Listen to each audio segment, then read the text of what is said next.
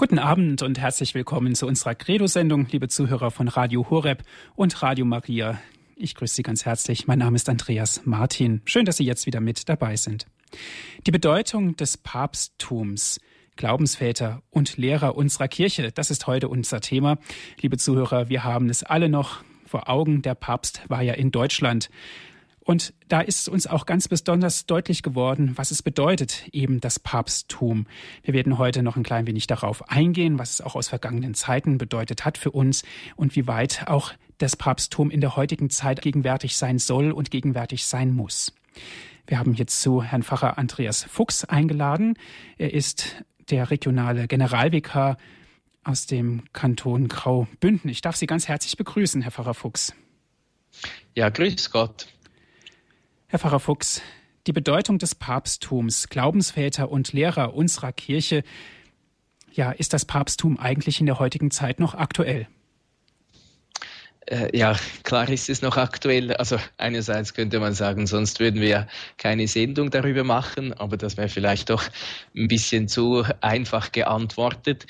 Es ist insofern noch aktuell, äh, sicher weil äh, es von Jesus eingesetzt ist. Es ist ein Geschenk an seine Kirche, beziehungsweise die Kirche selber ist Geschenk Christi und äh, dass wir die Gewissheit haben, wirklich äh, das echte Wort Gottes äh, zu haben. Deshalb hat er uns äh, den Heiligen Vater, den heiligen Petrus und seine Nachfolger geschenkt. Er hat ihm ja äh, den Auftrag gegeben, stärke deine Brüder im Glauben. Eben jene, die das äh, in Deutschland oder auch sonst äh, schon äh, verfolgt haben, wie der Heilige Vater, auch unser jetziger Heiliger Vater, Papst Benedikt XVI., eben diese Aufgabe wirklich ernst äh, nimmt, wirklich sich das zu Herzen genommen hat, uns im Glauben zu stärken, uns die Gewissheit zu geben, das, was die Kirche sagt, das, was Jesus durch die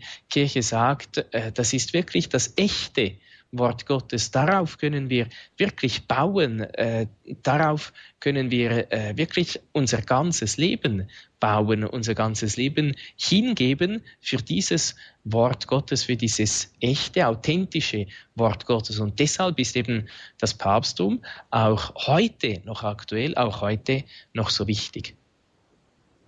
Sicherlich ist das Papsttum in der heutigen Zeit auch wichtig und es wird auch wichtig bleiben. Herr Pfarrer Fuchs, ähm, ich möchte ganz gerne mal auf die Beziehung eingehen zwischen dem Heiligen Vater und Gott. Wie kann man sich das vorstellen? Ja, gut, da müsste man den Heiligen Vater selber äh, fragen, äh, beziehungsweise in seinem Buch Licht der Welt äh, hat das Peter Sebald ja eigentlich auch gefragt, wie muss man sich vorstellen, wie betet äh, denn der Heilige Vater, wie hat er da äh, diese Beziehung zu Gott? Und Benedikt XVI. sagt auch ganz einfach und bescheiden, so wie er äh, wirklich ist ja, äh, auch der Papst ist ein Bettler äh, vor Gott. Er äh, hat da keine Privilegien äh, für sich selber. Bestimmt das, was wir glauben, ist, dass er insofern ein Privileg hat, dass er diese besondere Gnade hat das Volk Gottes, die Kirche, bestimmt, gewiss in der Wahrheit zu führen, dass die Kirche unter der Führung äh, des Heiligen Vaters im Glauben und in den Sitten, in der Moral äh, nicht irren kann, sondern ganz gewiss auf dem guten Weg ist. Aber im Normalfall äh, ist es nicht so, dass da der äh, Heilige Vater wie ein, äh, eine direkte Telefonleitung äh, zum Himmel hat. Er hat ja auch Berater, er hat auch Menschen in den verschiedenen Kongregationen, die in seinem Sinn, die im Sinn der Kirche arbeiten und wirken, die ihm eben viel Arbeit, viel Last auch abnehmen. Bestimmt er ist schlussendlich der, dem Christus seine Kirche hier auf Erden anvertraut hat. Und wenn Gott dieses höchste, schwere, schwerste Amt, diese Aufgabe, diesen Dienst ihm übertragen hat, äh, dann gibt Gott ihm ganz bestimmt auch genug Gnaden, um dieses äh, Amt, diesen Dienst wirklich auch gut zu erfüllen, so wie Gott äh, jedem Amt, in der Aufgabe auch eines einfachen Gläubigen eben auch dort genug Gnade schenkt, um äh, das wirklich auch gemäß dem Willen Gottes zu erfüllen. Die Beziehung zwischen dem Heiligen Vater und Gott können wir nur annähernd begreifen, so wie Sie das erklärt haben, Herr Pfarrer Fuchs, völlig klar. Aber wie sieht es denn aus mit dem Leitungsamt des Papstes? Es ist ja doch rein kirchlichen Ursprungs. Jesus hat äh, ja die Kirche nicht einfach oder so als, als, ein, ein wilder, als einen wilden Haufen äh, da äh, zusammengefügt, sondern er hat sicher die Menschen berufen in seine Nachfolge.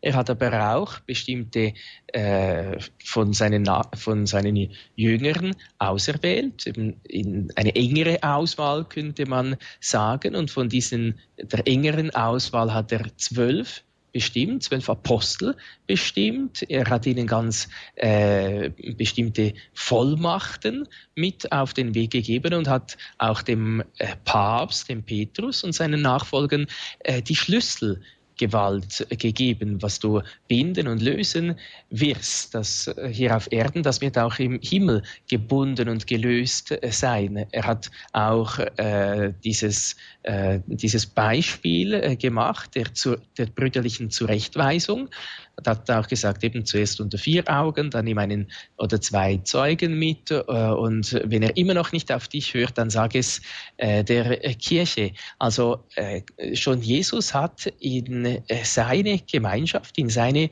Kirche Leitungsaufgaben auch hineingelegt. Bestimmt nachher die konkrete Ausgestaltung dann, äh, die ist auch mit der Zeit äh, der Kirchengeschichte gekommen. Das heißt, äh, Jesus hat dem Petrus kein Kirchenrecht äh, in die Hand gedrückt, aber er hat ihm die Schlüssel des Himmelreichs in die Hand gedrückt und es ist klar, jede Gemeinschaft braucht auch gewisse Regeln. Das sehen wir in jeder weltlichen Gemeinschaft. Es gibt äh, sogar auch zum Kartenspielen äh, oder äh, sonst äh, für, für alle anderen Dinge in einem Kegelclub oder so. Äh, da gibt es auch gewisse Regeln. Eine menschliche Gemeinschaft braucht Regeln, braucht Gesetze, braucht einen Leiter und Führer. Es gibt ja auch äh, Staatsoberhäupter und so weiter. Und so ist es eben auch in der Kirche äh, gewiss, auch wenn man das nicht äh, eins zu eins übernehmen darf und äh, übernehmen soll. Aber es gibt auch in der Kirche eben Leitungsaufgaben, um das Volk Gottes äh, zu leiten und zu führen. Mhm. Das Volk Gottes zu leiten und zu führen. Natürlich, wir kennen alle das Bild von der Herde und jede Herde braucht natürlich auch einen Hirten, der die Herde dann anführt. Wir sind im Gespräch hier bei Radio Horeb mit Herrn Pfarrer Andreas Fuchs. Er ist regionaler Generalvikar. Es geht um die Berufung des Papsttums, um die Bedeutung des Papsttums Glaubensväter und Lehrer unserer Kirche.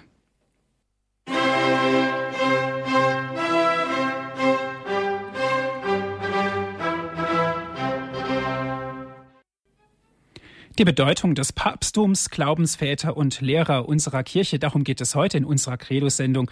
Herzlich willkommen, liebe Zuhörer von Radio Horeb und Radio Maria. Ich bin Andreas Martin. Herr Pfarrer Andreas Fuchs, wie sieht es aus? Der Papst ist doch gleichzeitig auch Bischof.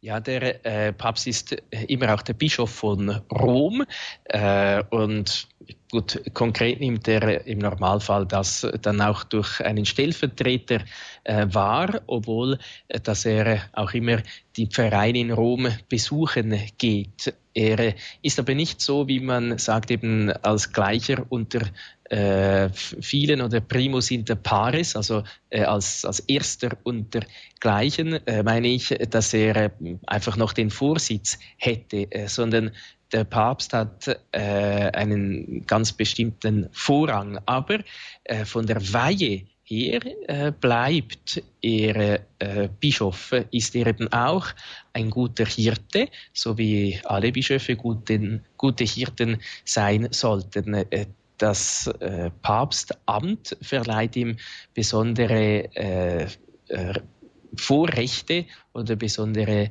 Rechte in der sogenannten Jurisdiktion. Äh, das, da hat er die höchste richterliche, äh, gesetzgebende äh, Gewalt. Aber von der Weihe her ist er eben so wie Diakon, Priester, äh, Bischof, ist er von der Weihe her wie alle anderen Bischöfe auch. Schauen wir noch ganz kurz auf das Weiheprozedere, Herr Pfarrer Fuchs, das Konklave. Ja gut, ich bin jetzt nicht gerade so ein Konklave-Spezialist, kann ja eigentlich auch niemand von uns sein. Dazu müsste man äh, Kardinal sein, um das äh, hautnah miterleben zu können. Es ist aber äh, zu sagen, dieses äh, äh Konklave oder den, der Ablauf äh, der äh, Konklave, das äh, kann auch äh, vom Papst zu Papst ändern, beziehungsweise äh, im letzten Jahrhundert hat eigentlich jeder Papst äh, neue Regeln äh, aufgestellt oder die Regeln ein bisschen geändert, wie konkret auch das Konklave ablaufen soll. Wichtig ist zu sehen, dass das nicht so irgendeine Wahl ist, so wie wir irgendeine äh, Gemeinde Wahlen oder sonst irgendwas haben, wo man einfach Ja oder Nein äh, aufschreibt oder sonst äh, was äh, einen Namen schreibt. Es hat ja nichts mit Politik zu tun, sondern äh, gerade auch so wie eben Johannes Paul II. Äh, die Wahl geordnet hat, hat er äh, ganz bewusst auch das Gewicht darauf gelegt, dass es wirklich durch das Gebet begleitet ist, dass es darum geht, jenen zu wählen, jenen zu bestimmen, der äh, diesem Amt am besten mindestens, mindestens vom menschlichen Standpunkt aus gesehen am besten entspricht. Äh, also äh, zuerst überlegen diese Kardinäle auch, äh, was, was für einen, einen heiligen Vater braucht die Kirche jetzt in dieser Zeit und wer könnte äh, diesem höchsten Amt am besten entsprechen. Und deshalb haben äh, dann die äh, Kardinäle in der letzten Konklave eben auch äh, Kardinal Ratzinger zum neuen Papst äh, gewählt, weil sie gesehen haben, dass er das am meisten, ähm, am besten verkörpern kann, äh, was der Papst in dieser heutigen Zeit für, für ein weltlich gesagt für ein Anforderungsprofil haben soll. Es ist aber, es wird auch eben ganz klar, äh, ich glaube, ähm, es ist auch so, wenn diese Kardinäle ihre Stimme abgeben, dann beten sie auch äh, dazu, wenn sie dieses Blatt einwerfen und beten so wortwörtlich, weiß ich es nicht, aber der Sinn ist, äh, dass ich mir jetzt eben, dass ich wirklich nach bestem Wissen und Gewissen den äh, auf dieses Blatt geschrieben habe, äh, der dieses Amt am besten übernehmen kann. Und ich bin mir bewusst, dass ich vor Christus, dem höchsten Richter, einmal Rechenschaft ablegen muss. Also äh, sie ist keine politische Wahlveranstaltung, sondern wir merken aus diesen äh, Gegebenheiten, äh, da geht es wirklich eben um das Heil der Menschen, um das Wohl für die Kirche und man äh, soll das wirklich auch ganz ernst nehmen. Vor allen Dingen ist der Heilige Geist gefragt in diesem Moment. Ja, sicher, da, deshalb äh, gibt es ja auch die, die Heilige Messe vor äh, dem äh, Konklave, die damals ja auch Kardinal Ratzinger äh, zelebriert hat im Petersdom.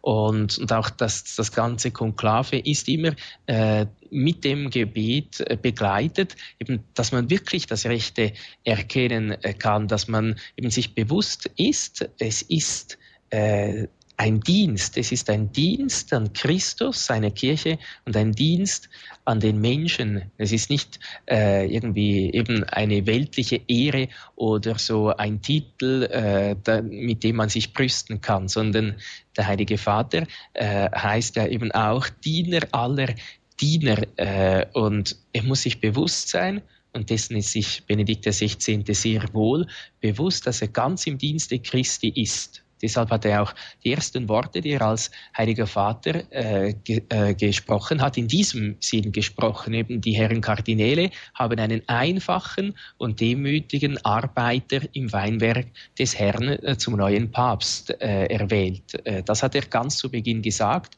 und das zeigt eben auch seine demütige, seine einfache Haltung, dass er wirklich sieht, ich komme da nicht, um groß herauszukommen, sondern ich komme, um einen Dienst für Christus und die Kirche zu tun. Mhm. Herr Pfarrer Fuchs, auf den Begriff Kirchenvater oder die Kirchenväter möchte ich ganz gerne ein bisschen näher eingehen. Welche Kriterien gehören für die Zugehörigkeit? Ja, die Kirchenväter, äh, die äh, gab es, das ist eben auch eines äh, der Kriterien, äh, die, das kirchliche Altertum, die gab es eben, äh, die gibt es heute insofern nicht mehr, es gibt keine neue äh, mehr, weil eines der vier Kriterien die Antiquitas ist, das heißt eben äh, das kirchliche Altertum, also der letzte Kirchenvater war äh, wenn ich mich recht erinnere, nein, das habe ich mir nicht, leider nicht aufgeschrieben, ich glaube Johannes äh, von Capistran, aber das spielt auch nicht so eine Rolle. Ungefähr im 8. Jahrhundert. Dann äh, gibt es dann nicht mehr Kirchenväter, aber äh, sehr wohl dann noch Kirchenlehrer. Zum Kirchenvater gehören vier Kriterien. Eben das eine ist das kirchliche Altertum, dann auch die sogenannte äh, Doctrina orthodoxa, das heißt die rechtgläubige Lehre. Äh, das heißt, er muss ganz in treuer Lehrgemeinschaft mit der rechtgläubigen Kirche sein. Dann das zweite Kriterium, die Sanctitas Vitae, also die Heiligkeit des Lebens. Äh, das heißt aber nicht jetzt, dass er ausdrücklich als Heiliger verehrt wurde, äh, aber äh, es war die Anerkennung und die Verehrung seines Lebens durch das gläubige Volk und dann noch schließlich die Approbatio Ecclesiae, das heißt die kirchliche Gutheißung. Äh, es muss aber nicht unbedingt dann eine ausdrückliche Approbation äh, der Kirche sein, sondern einfach eben allgemein anerkannt äh, von der Kirche. Also diese vier Kriterien sind äh, notwendig, um äh, wirklich eben als Kirchenvater bezeichnet werden zu können. Aber insofern trifft es ja nicht auf den Heiligen Vater, auf den Papst zu, weil die Antiquas natürlich fehlt. Ja, eben, es gibt äh, dann auch ähm, die Kirchenlehrer, also eben einen, ein heutiger Papst kann äh, im Sinn diesen Titel Kirchenvater eigentlich äh, nicht mehr bekommen, weil er einfach jetzt zu spät ist, weil das, das eine Kriterium, die Antiquitas, äh, nicht mehr erfüllbar ist. Sehr wohl kann er aber auch ein Kirchenlehrer äh, sein. Für Kirchenlehrer eben ist äh, dieses kirchliche Altertum, äh, das ist nicht äh, mehr nötig. Aber äh, die Doctrina Eminens, das heißt die herausragende Lehre, äh, ist da äh, vonnöten das ist aber nicht einfach eine streng wissenschaftliche Theologie, sondern es ist äh, auch der Aspekt so einer mystischen, spirituellen Erfahrung oder Wes Wegweisung. Denken wir zum Beispiel an Therese von Lisieux. Sie hat nicht, so wie der heilige Thomas von Aquin, ein äh, ganzes Werk äh, geschrieben von äh, eben streng wissenschaftlichen Arbeiten, aber äh, sie hat einen neuen Weg aufgezeigt äh, der Heiligkeit in der Kirche. Das heißt eben, äh, das Kirchenlehrer sein oder diesen Titel, diesen offiziellen Titel äh, von der Kirche verleiht bekommen, das können auch die heutigen Päpste noch. Die, den Titel Kirchenvater, das ist nicht mehr gut möglich. Schließt aber nicht aus, dass sie eben Glaubensväter sind, dass sie wie Väter für unseren Glauben sind. Das heißt, dass sie uns helfen, gute Christen zu sein, gut und fest im Glauben zu stehen. In diesem geistigen, übertragenen Sinn ist das sehr wohl möglich. Die Kirchenväter, äh, Herr Pfarrer Fuchs, welche Funktion haben die Kirchenväter in ihrer Autorität? Sicherlich, Kirchenvater drückt es natürlich schon aus, aber es steht doch mit Sicherheit viel mehr dahinter. Ja, es ist so, man könnte sagen, oder man sagt ja oftmals äh, auch, die Heiligen sind so das fünfte Evangelium, also die konkrete Umsetzung der vier äh, Evangelien oder des einen Evangeliums in, in vier verschiedenen äh, Formen. Äh, und die äh, Kirchenväter äh, sind noch äh, wie so, in der Schweiz sagt man die, die Crème de la Crème, also so das Sahnehäubchen auf diesem fünften Evangelium. Das heißt, äh, die Autorität der Kirchenväter war vor allem, äh, man, man hat äh, ja auch gerungen, zum Beispiel um die Bildung oder wie, wie, wie drücken wir unseren Glauben die Glaubenswahrheiten auch äh, in, in Worten aus. Also äh, es war klar, eben wir glauben als äh, katholische Christen an die Dreifaltigkeit. Aber wie drücken wir das jetzt aus? Wie bringen wir das auch in eine, Spra äh, in eine äh, sprachliche Fassung? Wie können wir uns auch abgrenzen von jenen, die vielleicht äh, eben jetzt irgendetwas erzählen, äh, das nicht mehr unserem Glauben entspricht? Äh, die, die sagen, ja gut, Jesus zum Beispiel war ein sehr guter Mensch, ein großes Vorbild, ein toller Typ und so weiter, aber er war nicht von Anfang an der Sohn Gottes, sondern ist nur so im Lauf der Zeit geworden.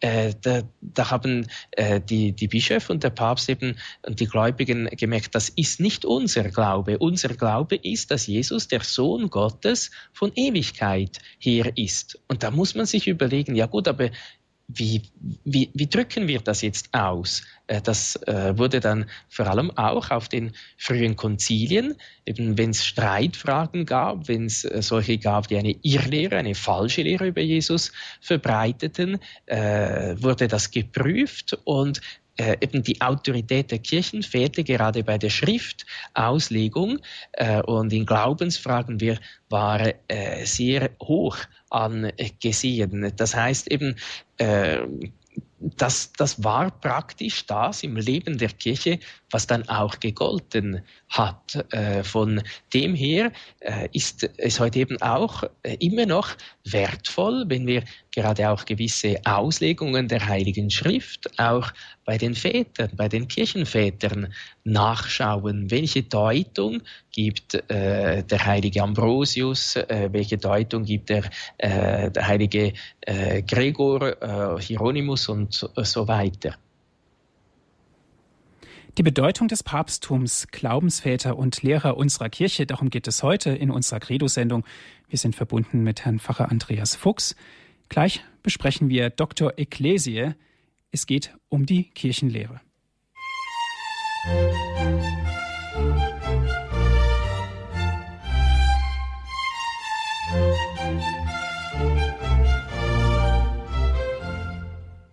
Für alle, die später hinzugekommen sind, Sie hören die Sendung Credo hier bei Radio Horeb. Es geht um die Bedeutung des Papsttums, Glaubensväter und Lehre unserer Kirche. Vorhin haben wir uns über die Kirchenväter unterhalten mit Herrn Pfarrer Andreas Fuchs. Und jetzt geht es um die Doktor Ecclesie, die Kirchenlehrer, Herr Pfarrer Fuchs.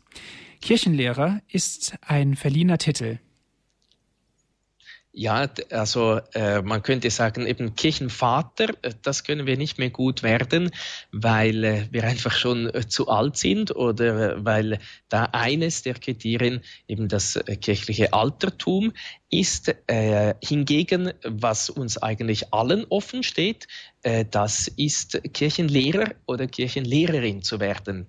Zugegebenermaßen ist das äh, aber nicht ganz einfach. Eben, es braucht da auch äh, einiges, so wie bei äh, den Kirchenvätern auch die Rechtgläubigkeit der Lehre, dann auch die Heiligkeit des Lebens und äh, was dann dazu kommt, die herausragende Lehre. Äh, eben, wie ich schon erwähnt habe, das muss aber nicht unbedingt eine streng wissenschaftliche Theologie sein, äh, sondern einfach auch eine tiefe äh, spirituelle oder äh, mystische Erfahrung. Und dann eben auch das vierte Kriterium, die offizielle Anerkennung. Das heißt, die offizielle Ernennung durch äh, die Kirche. Und vielleicht ist noch interessant, wie viele Kirchenlehrer es dann gibt. Es gibt nämlich nicht äh, so Hunderte von denen, sondern es gibt lediglich 34 oder lediglich äh, im Vergleich zur Anzahl Heiligen sind es äh, eben weniger. Äh, es gibt 34, davon sind 31 Männer und drei sind Frauen. Die äh, Frauen sind die Katharina von Siena, die Therese von Avila und die Therese von Lisieux, die ja Johannes Paul II. am äh, Oktober 1997 zur Kirchenlehrerin erhoben hat. Und gerade bei ihr sehen wir eben auch, sie hat kein systematisches, streng wissenschaftliches Werk hinterlassen, aber eben diese tiefe geistige Erfahrung äh, mit Jesus, mit diesem Weg äh, der kleinen Schritte, mit diesem neuen Weg der Heiligkeit, der eben uns allen auch offen steht. Interessant vielleicht auch noch, äh, da habe ich auch selber gestaunt, es gibt lediglich zwei äh, Päpste, die Kirchenlehrer sind, nämlich der heilige Leo der Große und äh, der heilige Gregor der äh, Große. Die meisten anderen äh, Kirchenlehrer sind Bischöfe oder äh, dann auch äh, Priester. Aber die meisten sind äh, Bischöfe. Herr Frau Fuchs, kann man denn zum Kirchenlehrer erhoben werden noch zu Lebzeiten? Ähm, das wüsste ich nicht genau, aber ich glaube nicht. Äh, das Problem ist die Heiligkeit des Lebens. Äh, heilig gesprochen werden kann man ja auch nicht zu Lebzeiten, einfach aus dem einfachen Grund, äh, dass uns es äh, immer offen steht, währenddem äh, wir leben, uns äh, zu bekehren, uns Gott zuzuwenden, auch wenn es im letzten Augenblick des Lebens sein würde.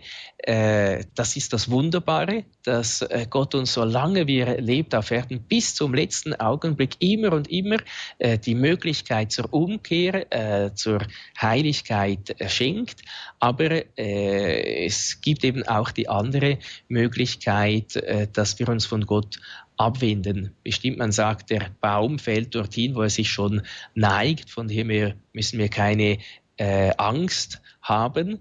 Aber äh, die Kirche kann nicht jemanden zum Kirchenlehrer erheben, der äh, noch lebt und dann plötzlich alle seine Lehren verleugnet und, und, und sagt, das stimmt alles nicht, was ich da gelehrt äh, habe. Deshalb erst, äh, ist das erst nach dem Tod möglich. Äh, es gibt einfach vor allem vier große äh, abendländische und vier große morgenländische Kirchenväter. Äh, das heißt, so die abendländischen, also die vier Kirchenväter des Westens, sind vor allem Ambrosius, Augustinus, Hieronymus und Gregor.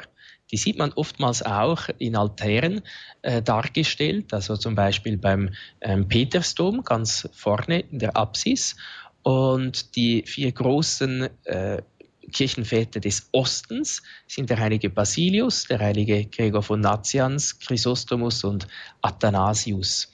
Äh, wie viele äh, das es jetzt äh, sonst noch äh, gibt von den Kirchenvätern, äh, da bin ich jetzt nicht mehr ganz äh, mal ganz sicher und ich möchte nicht einfach irgendetwas behaupten, aber es sind sicher weniger als Kirchenlehrer. Mhm.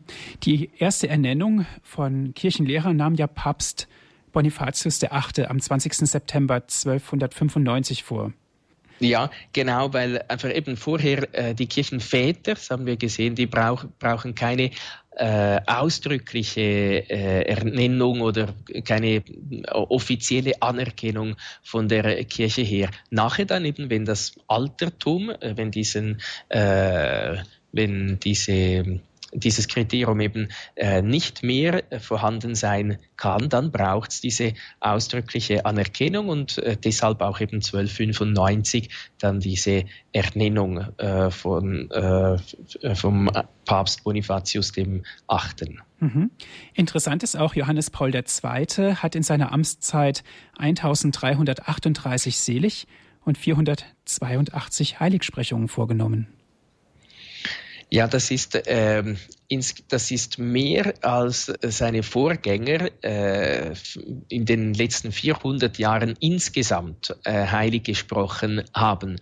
Äh, das, einige haben das dem seligen Johannes Paul II. ja übel genommen und gesagt, das sei eine Inflation. Äh, das ist nicht gerade sehr wohlwollend äh, gedacht. Äh, man kann auch sagen, ja, man muss auch das Anliegen sehen, dass hinter diesen zahlreichen Selig- und Heiligsprechungen stand. Der äh, Johannes Paul II. wollte eben zeigen, äh, heilig sein ist nicht etwas Exklusives, etwas äh, für die besonders Auserwählten, für, für die, die irgendwie spektakuläre Wunder vollbringen, sondern selig und heilig werden ist das Grundlegendste unseres Lebens, ist das Wichtigste unseres Lebens. Und es ist eben auch möglich, ohne dass man irgendwie äh, eben Papst oder Bischof oder, oder sonst etwas Spektakuläres macht, sondern es ist auch möglich, einfach ganz im Alltag. Deshalb wollte er äh, eben auch äh, Familien, Vater und äh, Mütter heilig sprechen. So äh, wurden jetzt auch die äh, Eltern der heiligen Therese von Lisieux selig gesprochen und auch ein anderes Elternpaar in Italien schon früher äh, wurde heilig gesprochen, eben um zu zeigen, die Heiligkeit steht allen Ständen der Kirche offen. Sie ist nicht nur etwas für die Ordensleute und für äh, die, die Bischöfe oder die Priester, sondern alle sind zur Heiligkeit berufen und alle können auch wirklich heilig werden, auch dann, wenn sie vielleicht nicht offiziell heilig gesprochen werden. Aber das ist nicht das Wichtigste, sondern das Wichtigste ist, dass wir heilig werden, das heißt, dass wir Gott gehören, dass wir den Willen Gottes tun. Und das sollen wir mit ganzem Herzen tun. Und dazu helfen uns eben auch diese zahlreichen Seligen und Heiligen, die für uns Vorbild sind, Inspiration für unseren Alltag sind eben solche Menschen, von denen wir als Christ natürlich auch lernen können. Genau, eben das sind ja auch, eben die Heiligen sind wirklich das fünfte Evangelium. Insofern wir da konkret sehen, wie man das Evangelium in die Tat umsetzen kann, beziehungsweise zuerst einmal dass man es überhaupt in die Tat umsetzen kann, weil es ja je nachdem scheint, ja gut, eben die Heiligen, das sind eben so die Kirchenväter und die Kirchenlehrer und sonst noch spektakuläre äh, Menschen, die schon lange vor uns gelebt haben, die wir aber sowieso nie äh, nachahmen können und nie erreichen können, die von uns fern sind. Etwas ganz anderes ist es doch, wenn wir sehen, nein, heilig werden kann man auch in dieser, unserer Zeit. Äh, es ist nicht etwas vom letzten Jahrhundert, sondern man kann heilig werden auch jetzt, ebenso wie Johannes Paul II., so wie Mutter Teresa, so wie viele andere äh, Heilige auch in unserer heutigen Zeit gelebt haben mit den Problemen, die wir auch heute immer noch äh, haben. Und das ist äh, ein großer Trost, eine große Hilfe. Und so eben ist das Papsttum auch in dieser Hinsicht eben Glaubensvater und sind Lehrer äh, unserer Kirche. Das heißt, sie helfen uns, den Glauben wirklich zu leben, eben Väter des Glaubens. Sie lehren uns, wie wir ganz konkret und einfach auch unseren Glauben in unserer Zeit verstehen können und in die Tat umsetzen können. Liebe Zuhörer, Sie hören die Sendung Credo hier bei Radio Horeb. Es geht um die Bedeutung des Papsttums, Glaubensvater und Lehrer unserer Kirche. Das ist heute unser Thema. Jetzt dürfen Sie gerne mitsprechen. Ich lade Sie ein, rufen Sie an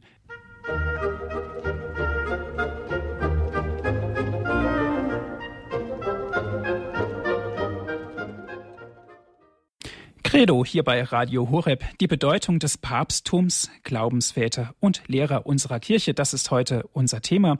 Wir sind verbunden mit Herrn Pfarrer Andreas Fuchs. Einen ersten Hörer habe ich in der Leitung. Es ist Herrn Epplin aus München. Grüß Gott. Schönen guten Abend, hier ist äh, Dieter Epplen aus München. Meine Frage ist, es soll mal eine Päpstin, also eine Frau im Vatikan gegeben sein, die dann Päpstin wurde. Es gibt auch einen Kinofilm drüber. Ist es zutreffend, dass das so stimmt? Und äh, also ich halte das Papsttum für sehr wichtig, muss ich sagen, weil die katholische Kirche historisch und spirituell auch im Papsttum begründet ist. Aber wie gesagt, meine Frage, gab es mal eine Frau als Päpstin und wie kam das zustande? Also da kann man relativ einfach sagen, nein, die äh, gab es nicht. Also jeder Historiker, der einigermaßen seriös ist, weiß, dass das äh, mal so äh, dieses Gerücht ähm, ein paar Jahrzehnte oder sogar Jahrhunderte später äh, mal gestreut wurde und äh, so wie es halt mit Gerüchten äh, leider oftmals geht, die werden dann plötzlich zur absoluten Wahrheit äh, scheinbar, äh, aber das stimmt, also das ist eben eine Legende. Es ist, äh, man kann historisch das sehr gut aufzeigen. Also zum Beispiel nur ein Argument ist, wir haben ja die Bischofsliste von Rom, also eben die Liste der Päpste, äh, die ist äh, eigentlich sehr seriös geführt worden und da müsste es ja mal irgendwann einerseits mal erwähnt gewesen sein, beziehungsweise wenn ein Bischof direkt auf den anderen folgt,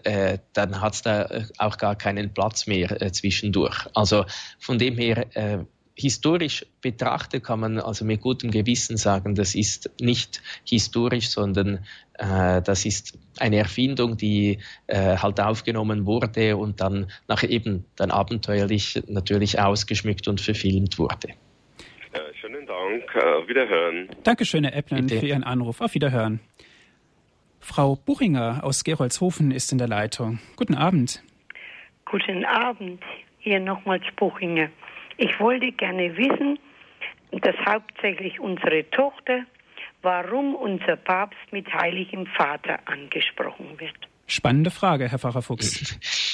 Ja gut, wie das historisch äh, begründet ist, das äh, wüsste ich jetzt nicht äh, oder wann das genau entstanden ist. Äh, wichtig ist vielleicht äh, zu wissen, eben wir nehmen ja je nachdem so vor allem von der Bibelstelle hier, äh, ihr sollt niemanden euren Vater nehmen, ein bisschen nennen, äh, ein bisschen Anstoß. Interessant ist aber auch, im Normalfall sagt man dem Papa, äh, dem eigenen Papa ja auch, äh, mein Vater.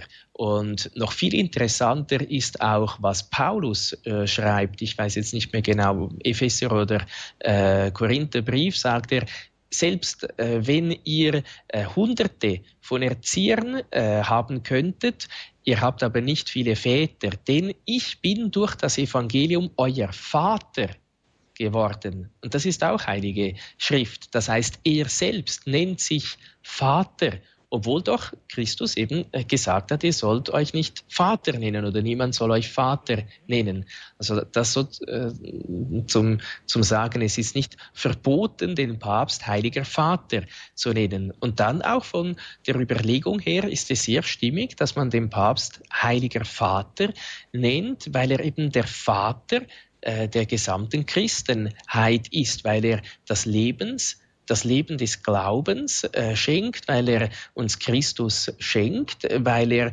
unser Glaubensleben kräftigt und so eben im geistigen Sinn unser Vater ist. Deshalb ist dieser Titel äh, Heiliger Vater eigentlich ein, ein sehr schöner Titel, der eben auch nicht dem Evangelium, äh, nicht der Bibel insofern widerspricht, weil, weil eben selbst Paulus sich Vater nennt für die ersten Christen.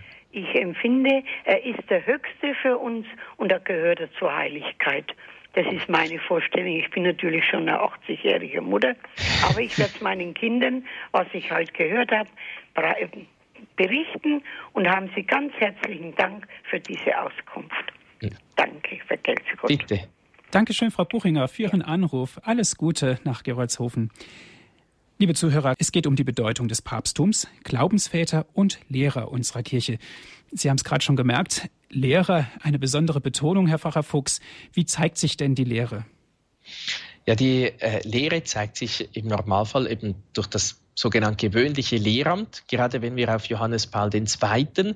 schauen, äh, ist er wirklich ein Glaubensvater und Lehrer äh, gewesen. Eben denken wir nur auch an die Weltjugendtage, nochmals diesen äh, schönen Titel des Glaubensvaters aufzunehmen. Ich denke, viele, viele Jugendlichen haben äh, wirklich zum Glauben gefunden, wurden eben in Christus neu geboren, dank diesen Weltjugendtagen, dank auch der Heiligkeit äh, Johannes Paul äh, Zweiten. Und seine Lehrtätigkeit äh, ist eben auch äh, so großartig und auch nur schon von der Anzahl her sowie die Anzahl Heiligsprechungen. Äh, einerseits hat er nämlich das äh, Kirchenrecht 1983 überarbeitet. Äh, es gab zuerst äh, das Kirchenrecht von 1917, 1983 kam das neue Kirchenrecht heraus. Dann als Lehrer das Glaubensbuch, das Buch der katholischen Lehre, der Katechismus der katholischen Kirche, wo eben die Lehre der Kirche zuverlässig äh, authentisch gelehrt wird, 1992 und 2005 dann auch das Kompendium, die Zusammenfassung davon. Und dann äh, gibt es 14 äh, sogenannte Enzykliken, eben Enzyklika, das heißt ein Rundschreiben für alle Christen auf dem weiten Erden rund äh, über äh, Christus den Erlöser, über die Barmherzigkeit, dann auch zwei Schreiben über die menschliche Arbeit, über den Heiligen Geist, äh, die selige Jungfrau Maria, äh, die Missionen, äh, dann auch äh, zur grundlegenden Fragen der Morallehre, über das menschliche Leben, die Ökumene, die Verhältnis von Glauben und Vernunft und die letzte äh, über die Eucharistie in ihrem Verhältnis zur Kirche. Äh, das sind eben äh, solche Lehrschreiben für den ganzen Erdenrund, die sehr, sehr wichtig sind. Aber dann gibt es auch noch unzählige apostolische äh, schreiben. Eigentlich, man, man sieht nur schon von den Themen her ein bisschen, es umfasst praktisch das unser ganzes Glaubensleben. Äh, also äh, da gibt es zum Beispiel über, äh, die, den, über die Katechese, den Religionsunterricht, über die Familie, äh, dann über das Geschenk des gottgeweihten Lebens, über äh, das Leiden, über die Buße, die Würde der Frau, äh, die christgläubigen Laien, über den heiligen Josef, ein Schreiben, das vielleicht nicht so bekannt ist, aber dennoch sehr wichtig, über äh, die Ausbildung der Priesteramtskandidaten, dann über die Priesterweihe, dann auch nochmals über das geweihte Leben, über den Sonntag, Dies Domini, auch ein sehr äh, wichtiges Schreiben, das aber leider auch nicht besonders äh, bekannt ist. Dann auch über die, die Kirche in allen fünf Kontinenten, je ein eigenes Schreiben. Dann auch äh, zum Beginn des neuen Jahrtausends das ist auch, äh, nachdem man die Jahrtausendschwelle übertreten hat, vielleicht auch ein wenig in den Hintergrund gerückt, wo er ganz, ganz klar sagt, äh, das Programm fürs nächste Jahrtausend oder das Programm, das es immer schon war, ist Christus selber. Wir müssen nicht ein neues Programm erfinden. Äh, und das zeigt eigentlich auch sehr schön, eben wie Benedikt XVI. das auch weiterführt und wo eben in diesem Schreiben Novo Millennio Ineunte zu Beginn des, des dritten Jahrtausends äh, sagt eben auch das, was es heute braucht, ist die Heiligkeit, die Heiligkeit von uns allen. Dann auch über äh, die Barmherzigkeit, über den Rosenkranz, wo er ja die neuen, lichtreichen Geheimnisse eingesetzt hat und dann auch ein Schreiben über die Bischöfe und eben, es gäbe noch, noch viel, viel mehr und dann auch die Ansprachen, Predigten, mhm. äh, Botschaften äh, und so weiter. Äh, das zeigt eben, wie reichhaltig äh, diese, dieses Lehramt des Heiligen Vaters ist, dass er wirklich eben Glaubensvater und Lehrer ist.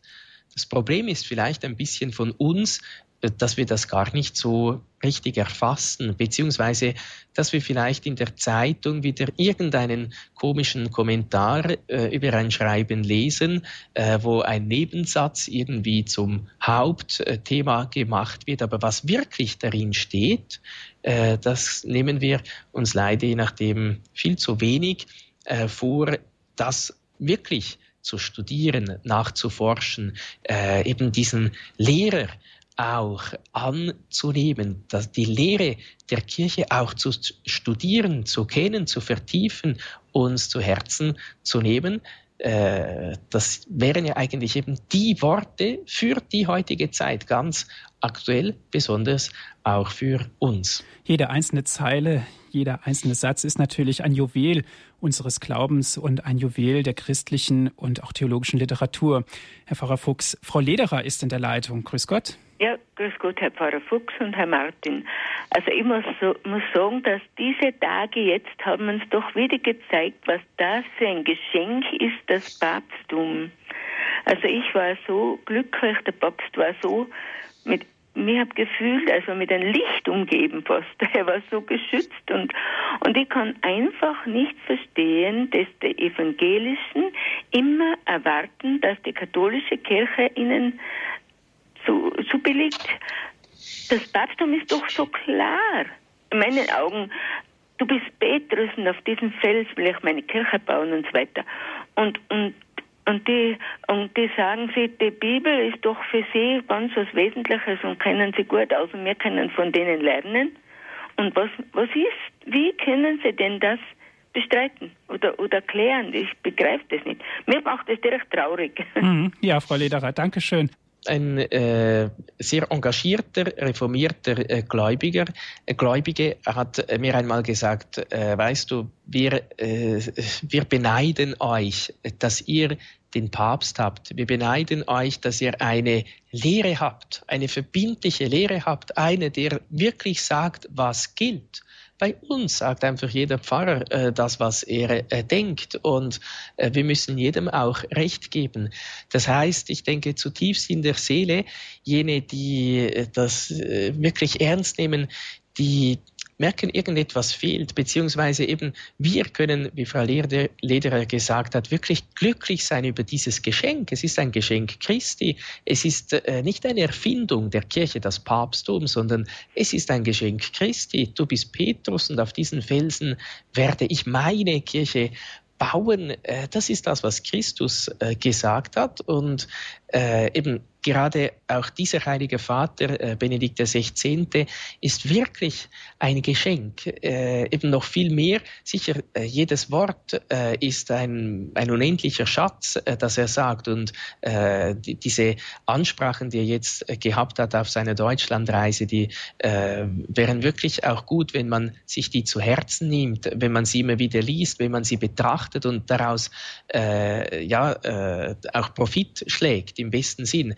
Aber das, was vielleicht noch viel mehr zu Herzen geht, ist das Zeugnis seines Lebens, das Zeugnis seiner Heiligkeit, seiner Einfachheit, seiner Schlichtheit, seiner, seiner Demut auch, dass er äh, wirklich einfach sagt, ich bin ein Arbeiter im Weinberg des Herrn, äh, ich möchte den Willen Gottes erfüllen, ich tue das, was Christus mir anvertraut und aufgetragen hat. Und, und das ist eben wirklich, da können wir Gott nur Danke sagen für dieses wunderbare Geschenk.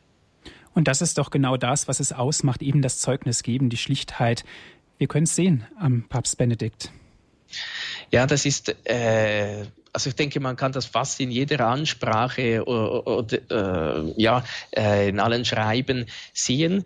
Aber es gibt so einige eben, die vielleicht auch ganz besonders äh, schön sind. Also einerseits ist das die, von mir aus gesehen die Abschlussmesse zum Weltjugendtag, wo er in sehr wenigen Worten die wichtigsten Themen äh, für die Jugendlichen von heute aufnimmt. Der Glaube, äh, die Kirche, äh, die Eucharistie an jedem Sonntag, das Sakrament der Versöhnung, die Anbetung und die Betrachtung des Wortes Gottes. Aber etwas, das äh, mich ganz besonders äh, berührt hat, war, es ist schon vor einiger Zeit, in seinem ersten Jahr äh, als Papst, am 15. Oktober 2005 das war eine Begegnung mit italienischen Erstkommunionkindern. Und das ist etwas, äh, eben, wo man eben weiß, er ist Universitätsprofessor gewesen. Und, und, wir wissen auch zum Beispiel von der äh, Rede in Regensburg, die leider eben nicht alle verstanden haben, äh, dass er äh, auch sehr, sehr gebildet äh, sprechen kann. Aber die Bildung, die, äh, die Weisheit, die ein Mensch hat oder eben ob er wirklich studiert ist, zeigt sich äh, darin, ob er auch wirklich ganz einfach sprechen kann. Und diese Begegnung mit den Erstkommunionkindern kann man auch im Internet äh, sehr einfach finden auf der Vatikan-Seite die ist eben, die zeigt, dass er wirklich ganz einfach ist, sich ganz eins gemacht hat mit diesen Erstkommunionkindern. Nur ein kleines Beispiel. Da fragt äh, einer, äh, der Andreas fragt, lieber Papst, erinnerst du dich an den Tag deiner Erstkommunion? Und äh, dann erzählt er ganz einfach, wie das äh, so war. Die Kirche war schön geschmückt und so weiter. Und äh, dann sagt eben, auch eben, er geht immer sofort auch in die Mitte äh, der Rede, in die Mitte des Herzens, auch dieser Kinder. Sagt dann, aber im Mittelpunkt meiner frohen und schönen Erinnerungen steht der Gedanke, dass ich begriffen habe, dass Jesus in mein Herz gekommen ist, dass er ausgerechnet mich besucht hat und dass durch Jesus Gott selbst in mir ist. Und er sagt dann weiter auch, ich habe begriffen, dass jetzt ein neuer Lebensabschnitt für mich begann. Ich war neun Jahre alt und nun war es wichtig, dieser Begegnung, dieser Kommunion treu zu bleiben. Ich habe dem Herrn so gut ich konnte versprochen, ich möchte immer mit dir sein. Und ich habe ihn gebeten, aber vor allem sei du mit mir. So bin ich meinen Lebensweg gegangen. Und wir sehen nur schon auch aus diesen einfachsten Worten, es spricht wirklich äh, eine große Weisheit, eine große Liebe auch zu diesen Erstkommunion-Kindern äh, heraus und auch eine große Liebe wirklich zu Jesus, den er damals in der heiligen Erstkommunion ganz ins Herz geschlossen hat und ihn auch wirklich nie mehr verlassen hat. Mhm. Herr Romanus, Simon aus Garmisch-Partenkirchen wartet jetzt schon eine ganze Zeit in der Leitung. Guten Abend. Guten Abend, Herr Martin und guten Abend, Herr Pfarrer Fuchs. Vielen Dank auch für Ihren Vortrag. Ich, äh, mir geht's wie Martin Luther. Ich kann auch nur sagen, hier bin ich, hier stehe ich. Ich kann nicht anders. Herr Pfarrer Fuchs, Sie haben vorhin gesagt, äh, zu Lebenszeiten kann niemand heilig gesprochen werden. Jetzt sagt man doch zum Papst, also nicht, dass ich äh, hier ketzerisch, ich möchte wohlverstanden sein oder revolutionär auftreten möchte. Ich liebe und schätze diesen Papst sehr. Alle Päpste, ich möchte in den Schuhen der Päpste nie stehen. Äh, große Verantwortung. Äh, was sagen Sie dazu? Jetzt sagt man doch heilig, äh, äh, heiliger Vater. Und äh, er betet ja auch das Gegrüßet seist du Maria. Dann kommt ja vor, bitte für uns Sünder, sagt er selbst. Und dann, wie verhält sich das, dann heilig sein zu können? Bitte. Mhm.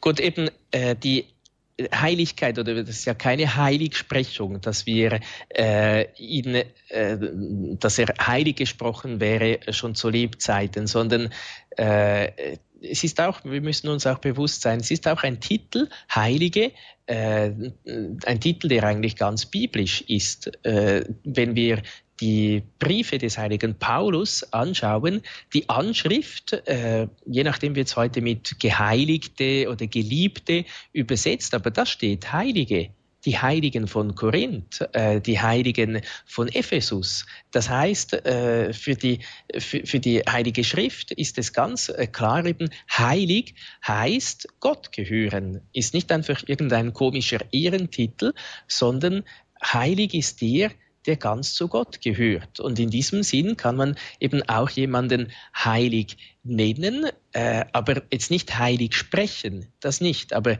eben heilig nennen, in diesem Sinn, er gehört ganz Gott. Und in diesem Sinn nennen wir den Heiligen Vater eben auch, ist einer, der ganz zu Gott gehört, der uns Gott bringt. Und äh, in diesem Fall äh, eben ist ja irgendwie auch sichtbar, dass das wirklich auch stimmt. Sonst kann man sagen, ist es eher unter Wunschform, wenn es nicht stimmen sollte. Eben, wir wünschen dir, dass du wirklich heilig sein kannst, äh, dass du wirklich ganz Gott äh, gehören kannst.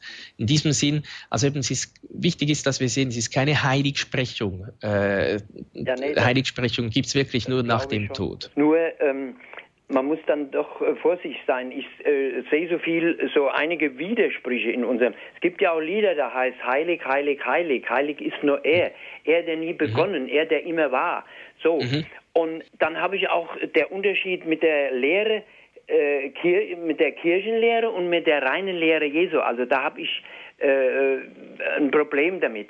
Ich mag die, ich liebe die, ich bin da so äh, drin äh, äh, vertieft in die reine Lehre Jesu und kann gar nicht genug hören. Da haben wir die Seligpreisung, ich, ich glaube, Sie waren da neulich auch in der Sendung, die Bergpredigt, die äh, Evangelien und äh, die zehn Gebote, da ist doch alles äh, drin und das wird wirkt doch alles so umständlich, so so so äh, zu, zu schwierig. Es ist doch so einfach eigentlich. Warum wird die reine Lehre Jesu nicht äh, gelebt? Mhm, Dankeschön, Herr Simon. Ja. Fragen wir den Herrn Pfarrer.